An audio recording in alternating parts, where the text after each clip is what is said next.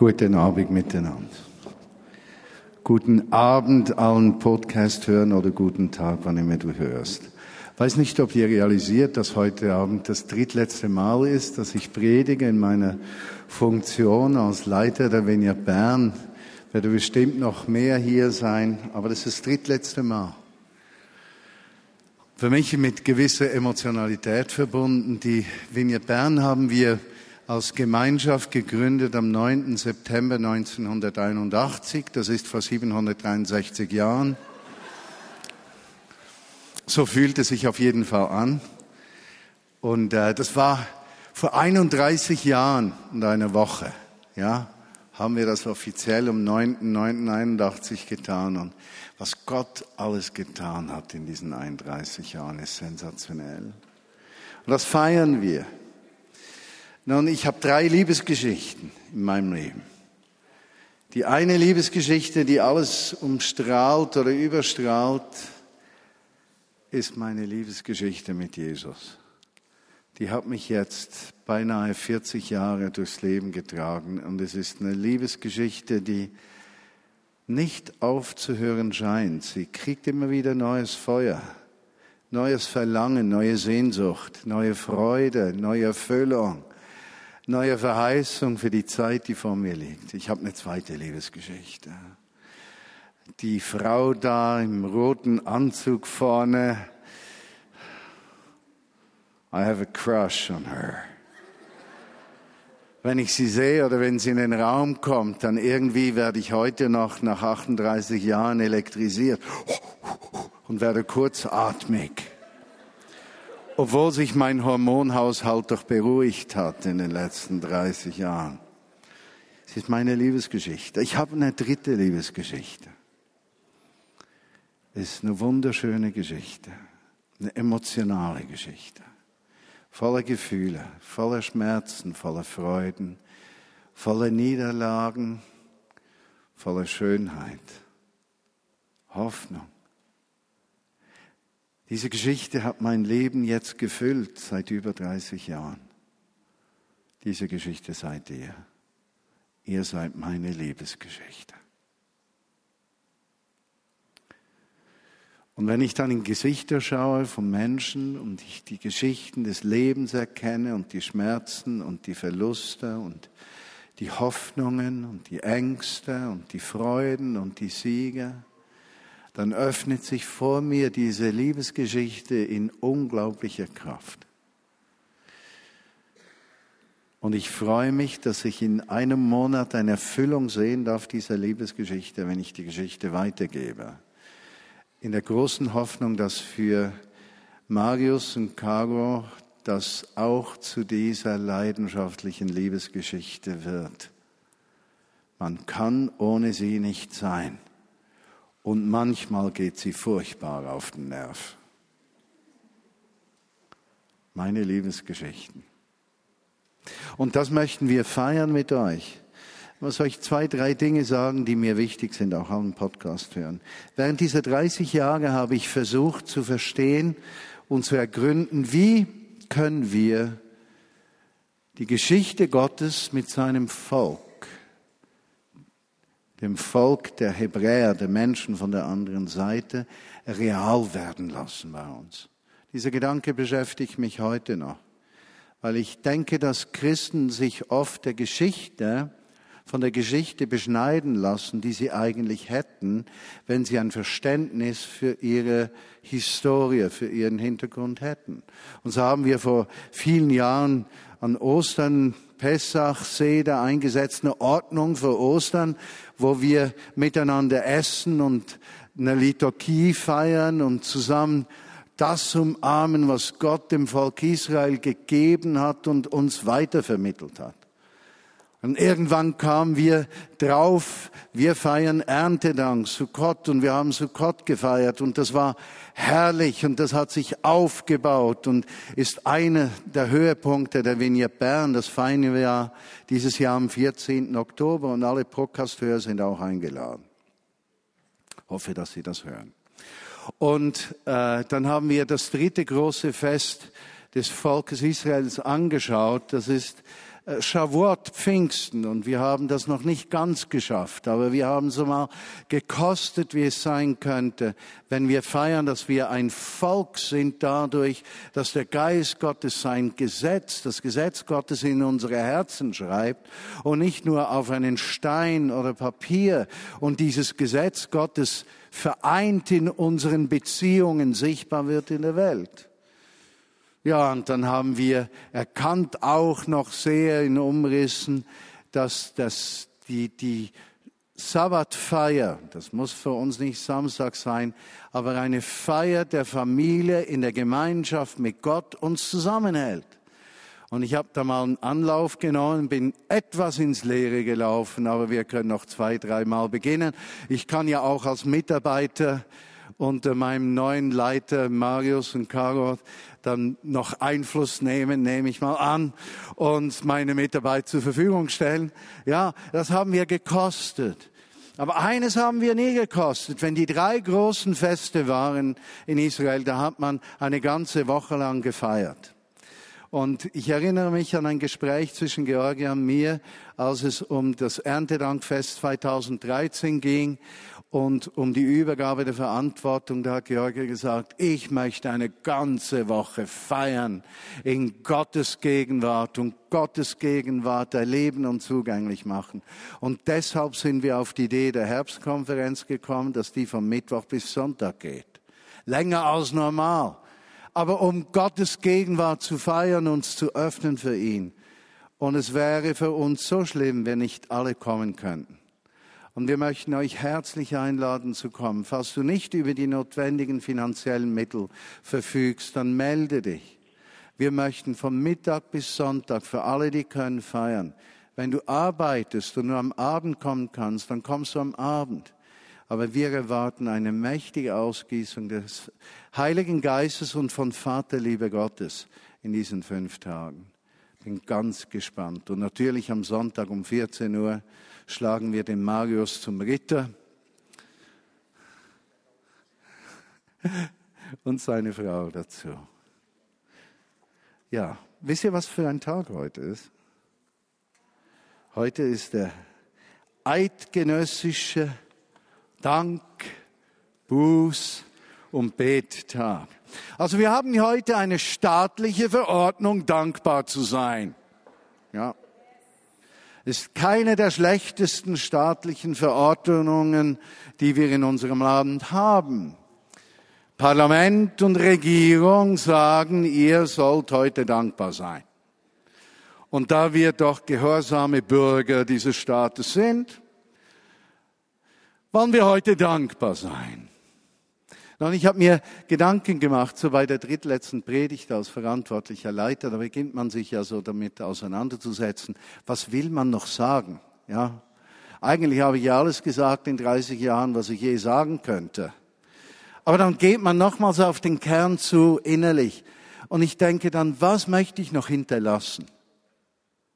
Was möchte ich zurücklassen mit der Autorität, der geistlichen Autorität, die mir Gott hier als Leiter geschenkt hat? Ich habe ja noch eine andere in der Bewegung und in Berlin und anderswo. Aber hier ganz spezifisch, was Gott mir an geistlicher Autorität in 31 Jahren gegeben hat, was möchte ich hinterlassen? Und das hat ganz stark mit diesem Danktag zu tun. Ich habe einen Titel für heute. Dankbarkeit schafft Veränderung. Dankbarkeit schafft Veränderung. Dankbarkeit schafft Veränderung. Oder Dankbarkeit, das ist eine Wortspielerei, aber Bargeld ist immer gut, um Rechnungen bezahlen. Äh, wer nicht über Bares verfügt, der hat Schwierigkeiten. Deshalb dankbar ist immer gut. Nicht Dank auf Kredit, sondern Dank in Cash. Oder mit anderen Worten, ich verschiebe den Dank nicht auf morgen, sondern gebe ihn heute aus. Cash dankbar. Schafft Veränderung. Wenn ich zurückdenke, diese 30 Jahre und an mein Leben denke, an meine Lebensqualität, an mein Innerstes, was mich füllt, was mich bewegt, dann merke ich, dass mich Dankbarkeit immer wieder aus jedem Loch der Enttäuschung, der Trübsal, der Schwermut, der Hilflosigkeit gezogen hat. Wer denkt, dass es nie dunkel um mich ist, kennt mich nicht. Ich kenne in diesen 31 Jahren viele Zeiten von Dunkelheit, Einsamkeit, nicht wegen der Menschen, die um mich herum sich nicht gekümmert hätten, sondern weil ich so gestrickt bin, wie ich bin. Ich kenne die Dunkelheit. Ich kenne Schuldgefühle. Ich kenne Hilflosigkeit. Ich kenne es, wenn du dich plötzlich alleine fühlst, als wäre niemand da. Ich kenne die Gefühle. Ich kenne die Gefühle von Überforderung. Ich kenne die Gefühle, wenn ich denke, lieber Gott, nimm sonst ein, nur nicht mich, ich bring's ja eh nicht. Ich weiß, wie sich das anfühlt. Und ich weiß, was mich aus dieser Höhle immer wieder herausgezogen hat. Zwei Dinge. Anbetung. Das hat mir wie geholfen, in diese Liebesgeschichte einzutauchen, die geprägt ist nicht von meiner Liebe zuerst, sondern von seiner Liebe zu mir. Nicht ihr habt mich zuerst erwählt, ich habe euch erwählt. Meine Liebe zu ihm wurde erst geweckt durch seine Liebe zu mir. Nicht, dass ich ihn gesucht hätte, er hat mich gesucht. Diese Anbetung, die, die dort verstummt auf der einen Seite, aber diese Dankbarkeit auf der anderen Seite, die Dunkelheit durchbricht. Danktag, staatlich verordnete Danktag, ist eigentlich nichts anderes als der staatlich verordnete Tag, der uns von der Vergangenheit befreit. Wer dankt, dessen Blick richtet sich auf die guten Dinge und nicht auf die schmerzhaften, zerschlagenen Dinge. Wer dankt, befreit sich von der Kette der Gebundenheit, der Dunkelheit, der öffnet sich für Gottes Möglichkeiten. Dankbarkeit schafft Veränderung. Paulus in seiner unvergleichlichen, manchmal doch etwas kurzen Art, wenn er schreibt, nicht wahr? Wenn wir die Evangelien lesen, lesen wir diese wunderschönen Geschichten von Jesus, die Geschichten, die uns gleich äh, nahe ans Herz gehen bei den Gleichnissen. Paulus kann manchmal in ein, zwei Sätzen gleich zum Kern kommen. Und so lesen wir im ersten Thessalonicher Brief 5, 16 bis 18, 1. Thessalonicher 5, 16 bis 18, sehr trocken. Freut euch zu jeder Zeit. Ja, sozusagen Verordnung von oben hört niemals auf zu beten. Zweite Verordnung. Dankt Gott für alles. Dritte Verordnung. Jetzt wird es noch schlimmer. Denn das erwartet Gott von euch, weil ihr zu ihm gehört.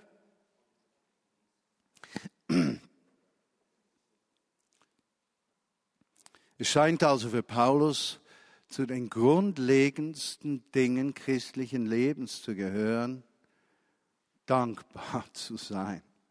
Und du magst jetzt sagen, ja, das klingt ja gut, solange man Grund hat, dankbar zu sein. Aber lieber Gott, ich zähle dir mal 7000 Gründe auf, weshalb ich nicht dankbar sein soll. Und jedes Mal, wenn ich diese Straße beschritt, jedes Mal kam ich noch tiefer in die Soße der Hoffnungslosigkeit. Diese Sackgasse war plötzlich so dunkel, dass ich nicht mehr herausfinden konnte. Ohne Gott hätte ich direkt eingegriffen. Doch im Moment, wo ich das zu sehen beginne, was er tut und mich nicht auf das besinne, was er nicht tut, öffnet sich mein Herz in einer Weise, dass es ein Samenkorn wird für sein nächstes Tun. Dankbarkeit schafft Veränderung. Weshalb denn? Im Philipperbrief 4, 6 sagt Paulus, macht euch keine Sorgen, ihr dürft Gott um alles bitten, sagt ihm, was euch fehlt und dankt ihm. Seht ihr wieder sehr knapp und klar. Für alle, die mit Geschichten da nicht so viel anfangen können, kommt Paulus und sagt drei, vier Sätze. Aber was ist es denn? Dankbarkeit ist ein Zeichen von Vertrauen. Dankbarkeit fördert deinen Glauben. Du beginnst auf die Dinge zu achten, die Gott tut. Dankbarkeit schafft Zufriedenheit. Dankbarkeit schafft innere Fülle. Im Epheserbrief Kapitel 5 sagt er wiederum, ganz kurz, wie er ist. Genauso wenig ist Raum für Klatsch, Sticheleien und zweideutiges Gerede. Vielmehr sollt ihr Gott danken und ihn loben. Also nicht Schuldzuweisungen und erklären, weshalb es so schlecht geht und wer schuld ist an meinem Zustand und ich werde nicht geliebt und wurde abgewiesen und bin nicht verstanden. Ach, besonders in Ehen geschieht doch das ganz häufig, nicht wahr? Sondern Dankbarkeit. Ich liebe meine Frau heiß. Manchmal könnte ich sie auf den Mond schießen. Aber ich würde sie jederzeit immer wieder vom Mond runterholen. Und ich weiß, es geht ihr auch so. Ich schaue sie mir manchmal an, heute zum Beispiel. Und ich habe dann gesagt, Jesus, ich bin so dankbar. 39 Jahre sind wir zusammen. Und ich habe sie immer geliebt und heute noch lieb. Ich danke dir dafür, dass sie ist, wie sie ist, obwohl sie mich manchmal nervt. Versteht ihr den Punkt? Worauf wollen wir schauen?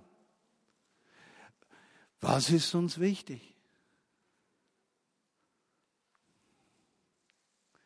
Ich bin Gott dankbar, dass sie so schön ist und mir immer noch gefällt.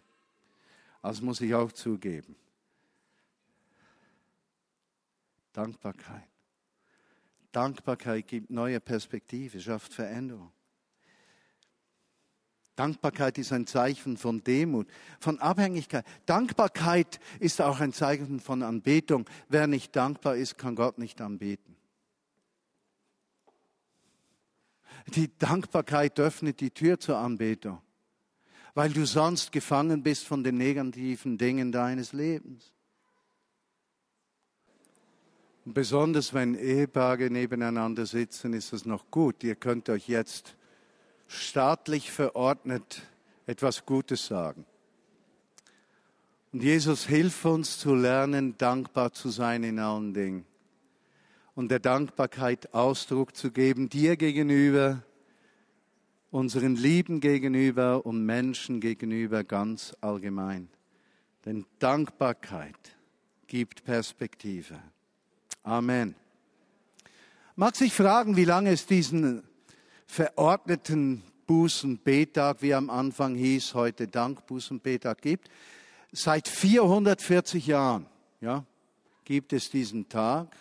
In der Schweiz wurde zu unterschiedlichen Zeiten gefeiert, weil sich Katholiken und Evangelische nicht immer auf den Sonntag einigen konnten. Aber lassen wir das weg, diese Zeiten sind längstens vorbei. Eingeführt wurde er 1572. Weshalb? Die Hugenotten waren verfolgt in Frankreich. Die Bartholomäusnacht, diese gefürchtete Mordnacht, hatte bewirkt, dass man in der Schweiz zu beten begann für diese verfolgten Menschen. Und man kann eigentlich diesen Bußenbetag, wie er am Anfang hieß, nachverfolgen, dass immer wenn Schwierigkeiten kamen, die Pest, kriegerische Auseinandersetzungen, der Napoleon, der erschlagen war, oder dann in der Restauration die Patrizier in Bern, die wieder kurzfristig die Macht erlangt hatten, um dann wieder abserviert zu werden, nicht wahr? In allen schwierigen Zeiten hat die Regierung sich ans Volk gewandt und gesagt, tut Buße und betet.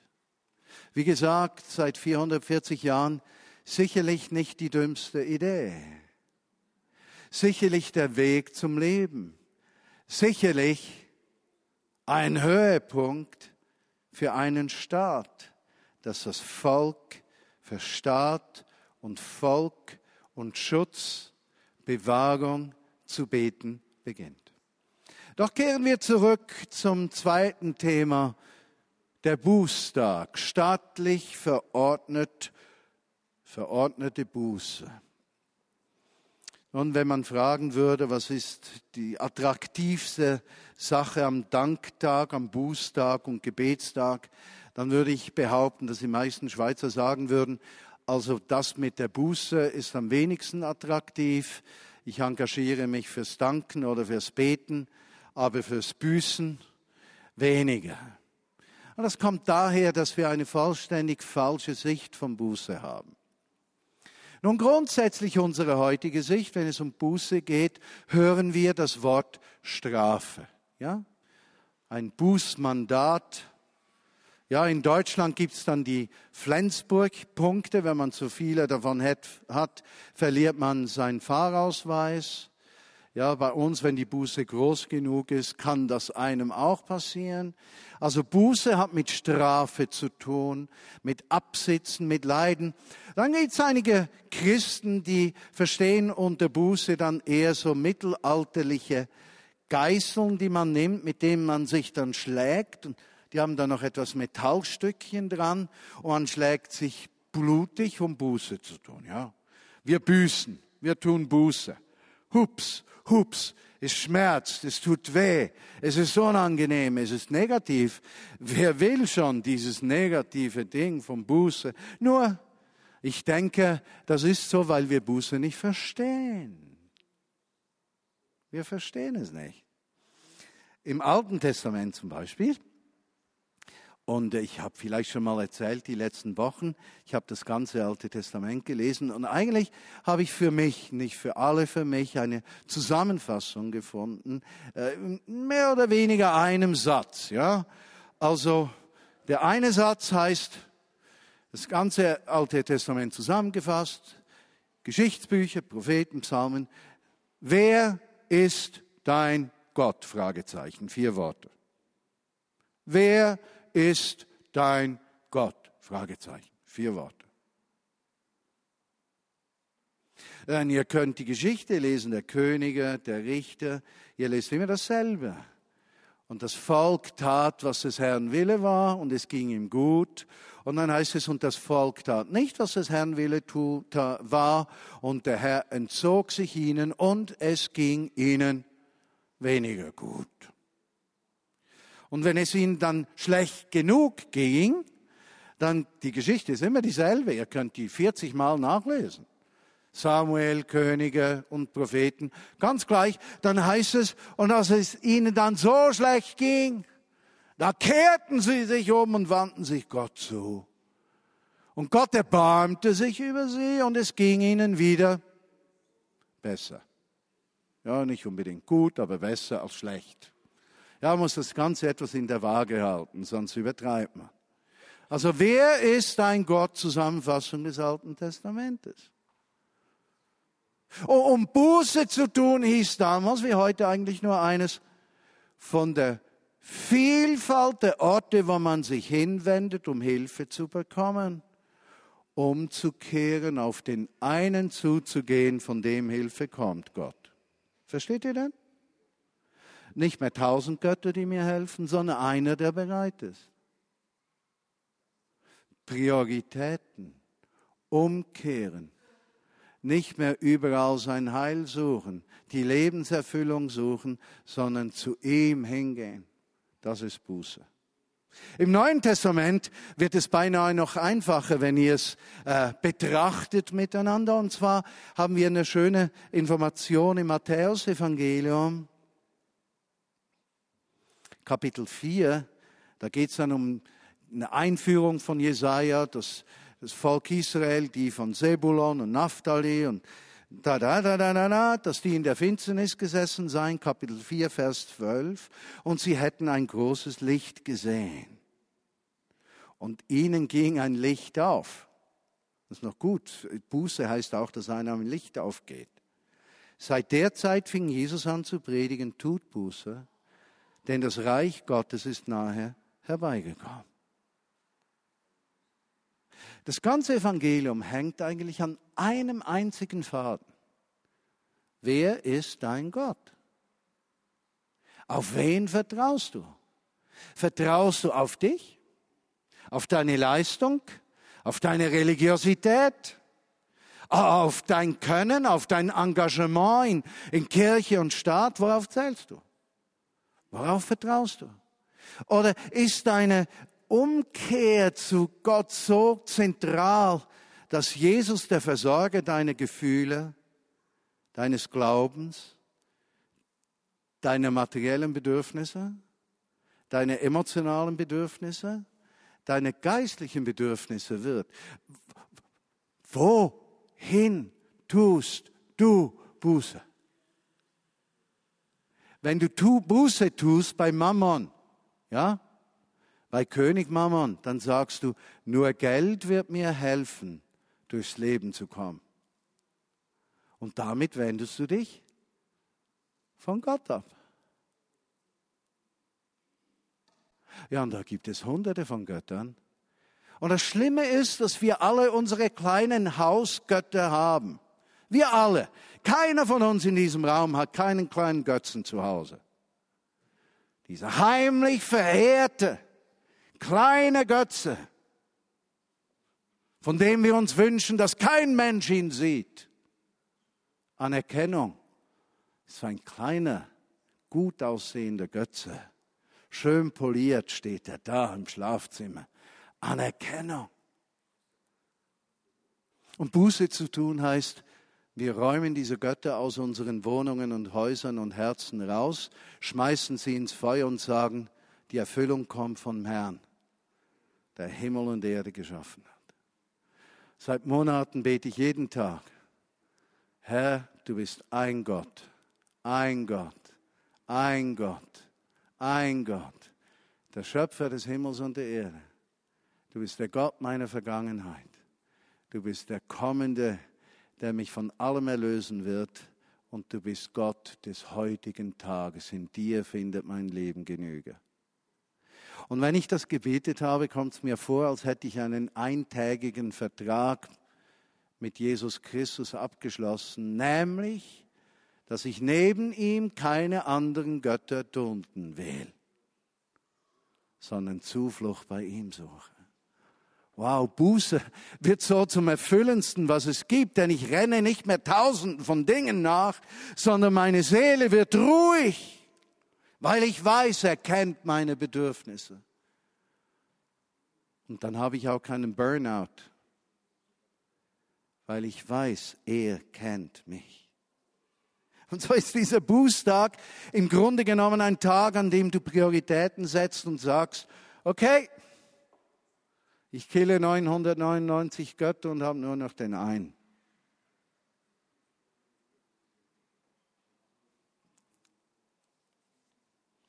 Und das sollten wir Buße tun über unseren Sorgen, ja.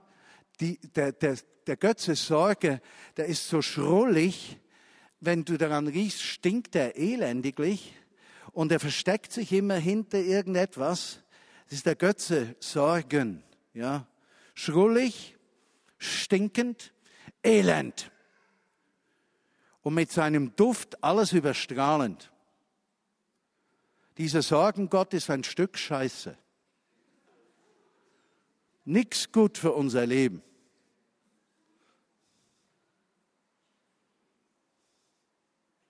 Wir tun Buße über ihn, über dieses Denken, wie wir andere beeindrucken können, wie wir gut rauskommen ja, diese Selbstbezogenheit, diese Furcht, zu kurz zu kommen, ist auch so ein elender Götze. Oder die Haltung, dass Gott uns vergessen hat, das ist ein elender Gott, Götze, das ist ein, das ist ein Würfel. Gott hat uns vergessen.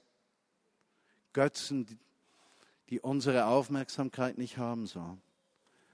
Kannst du kurz ruhig werden und dir Gedanken über deine Götzen machen zu Hause, wo sie stehen. Und deinem Herzen wirf sie weg. Auch wenn sie attraktiv scheinen, schmeiß die fort. Der Bußtag befreit uns von allen Götzen, die unser Leben bestimmen wollen. Und befreit uns zu einem Leben aus der Liebe und Gegenwart Gottes. Wir tun das zusammen.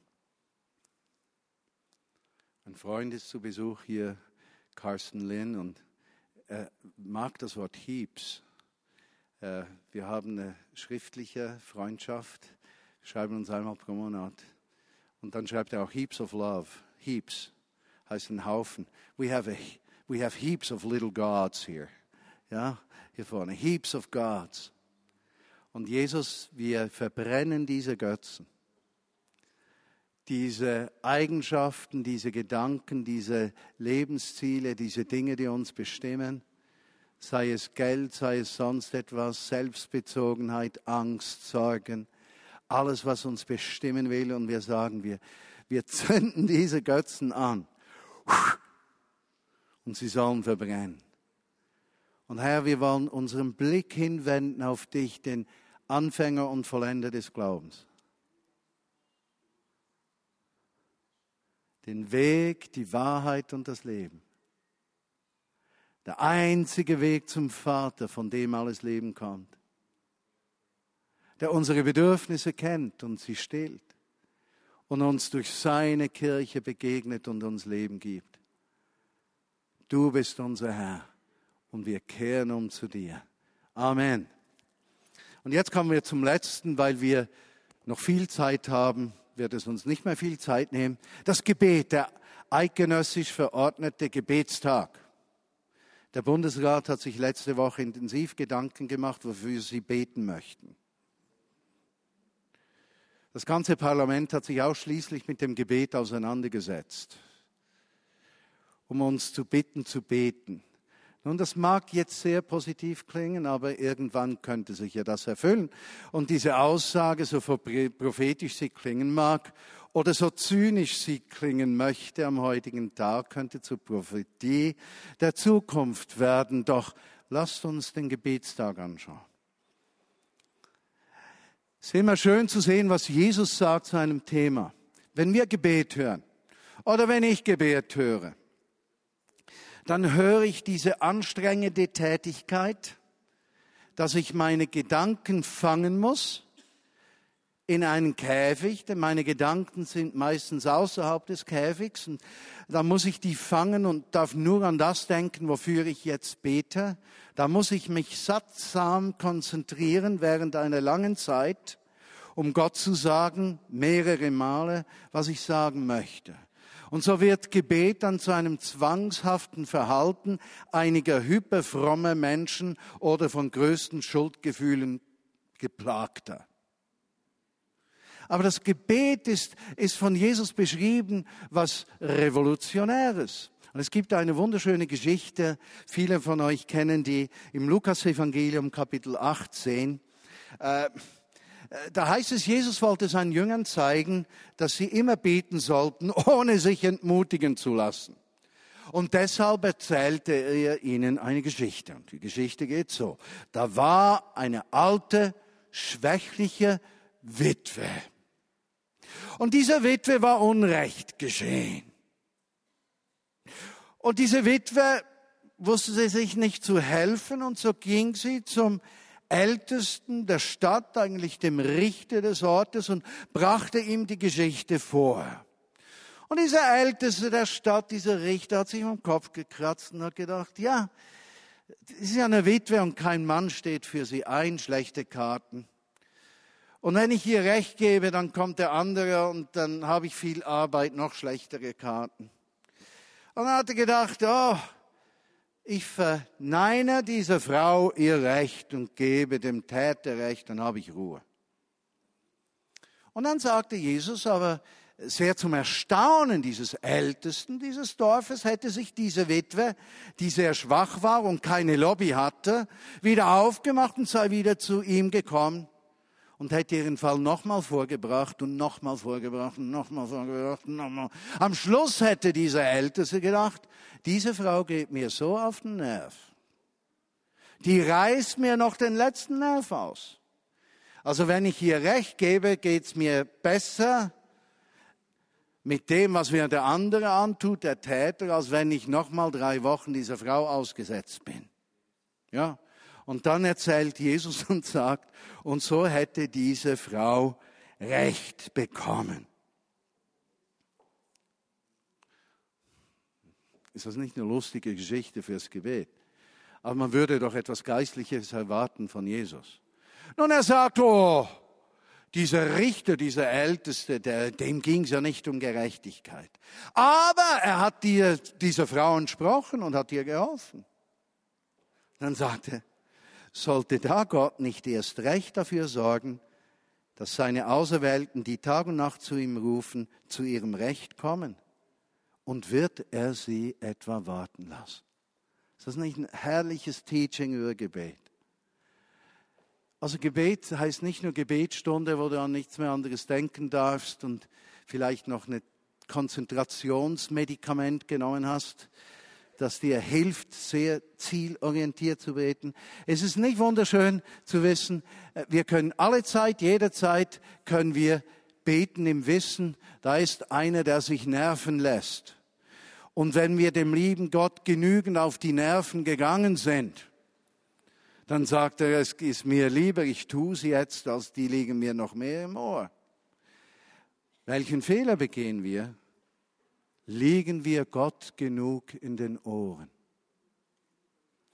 Ist nicht jedes Gebet ein Samenkorn auf dem Weg zur Antwort? Diese drei Dinge habe ich gelernt. Immer dankbar zu sein immer auf ihn ausgerichtet zu sein und in meinem Klagen darauf zu vertrauen, dass der Herr sich erbarmen wird. Und nach 31 Jahren kann ich sagen, wir leben jetzt in einer herrlichen Zeit, wo sich ein Aufbruch abzeichnet, manchmal mit einer kleinen Depression durchsäuert und geht's wieder hoch. Aber wir haben noch nie eine Geschichte der Vignette Bern von so vielen Wundern, Heilungen und Gottesführungen gehört in dieser Dichte. Gott tut etwas unter seinem Volk.